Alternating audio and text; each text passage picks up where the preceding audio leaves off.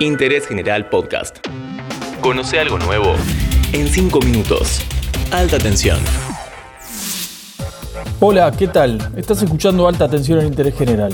Yo soy Tomás Rodríguez Sanzorena y en el capítulo de hoy vamos a hablar una vez más de electricidad. Es la forma de energía que más rápido crece y en la que más invierte en gobiernos y empresas. Es un recurso imprescindible para cualquier sociedad moderna. Saca a la gente de la pobreza y mejora su calidad de vida. Y al mismo tiempo es nuestra mejor herramienta contra el cambio climático. El futuro es eléctrico y en los próximos minutos vamos a explicar por qué.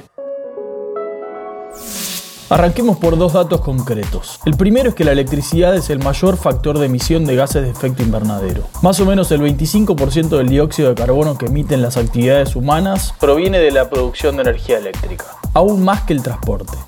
El segundo dato es que sin electricidad no hay desarrollo humano. Todos los indicadores caen sin electricidad. Salud, alimentación, educación, nivel de ingreso. Hay países pobres que consumen mucha electricidad, eso es cierto, y Argentina es un ejemplo. Lo que no existe es un país rico sin un suministro eléctrico fuerte.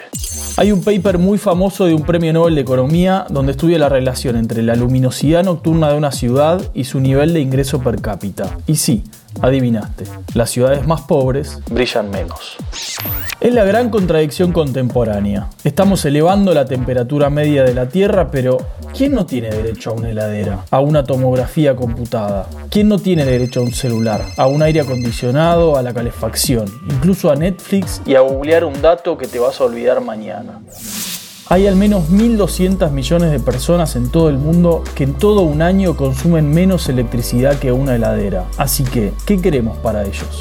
Al mismo tiempo nos enfrentamos a lo que se conoce como la paradoja de Jevons. ¿De qué se trata esto? El economista William Jevons escribió un libro en la década de 1860 sobre la cuestión del carbón en Inglaterra. Recién aparecía la máquina a vapor que hacía que el consumo de carbón fuera mucho más eficiente, es decir, por cada unidad de energía se usaba mucho menos carbón. Pero él observaba que el consumo total aumentaba. Entonces estableció una ley paradójica. A medida que un recurso aumenta su eficiencia, lo que es muy bueno, también aumenta su demanda. En la Inglaterra del siglo XIX, lo que le preocupaba a Jevons era la escasez de carbón. En el siglo XXI, lo que más nos preocupa es el cambio climático. El nuevo estándar de telecomunicaciones móviles va a habilitar un montón de cosas y va a ser mucho más eficiente que el 4G, pero la mayor cantidad de datos que soporta la nueva red aumenta el consumo total de energía y eso solo del lado de las torres. Nuestros celulares 5G, aún con mejoras en las baterías, probablemente consumirán todavía más energía eléctrica que los que tenemos hoy.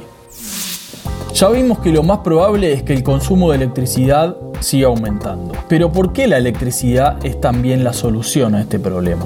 La electricidad es la autopista por la que las fuentes de energía no contaminantes irán reemplazando las fuentes fósiles. Es muy poco probable que vayamos a un esquema 100% renovable en el corto plazo. Todavía hay que resolver la intermitencia. Cuando no hay sol o no hay viento, las renovables necesitan ser compensadas, con una forma de almacenamiento o con fuentes de energía convencionales. Por eso son tan importantes los desarrollos en baterías y en hidrógeno.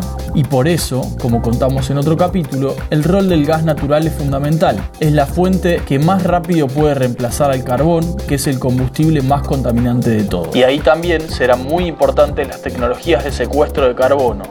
La energía hidroeléctrica y la energía nuclear también son motores fundamentales para la producción de electricidad limpia, que es la llave para descarbonizar el transporte y descarbonizar la industria.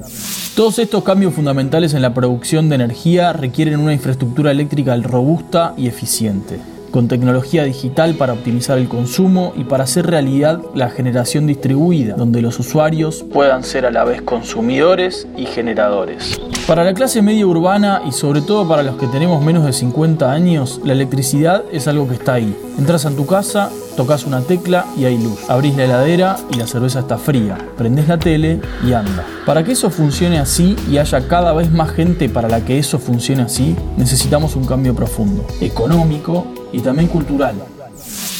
Si te interesa este tema, busca el documental Juice, o Jugo en inglés, Cómo la electricidad explica el mundo, del periodista inglés Robert Bryce. Espero que te haya gustado este capítulo de alta tensión. Nos encontramos la próxima.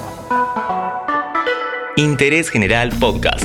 Encontrarnos en Spotify, en Instagram y en interésgeneral.com.ar.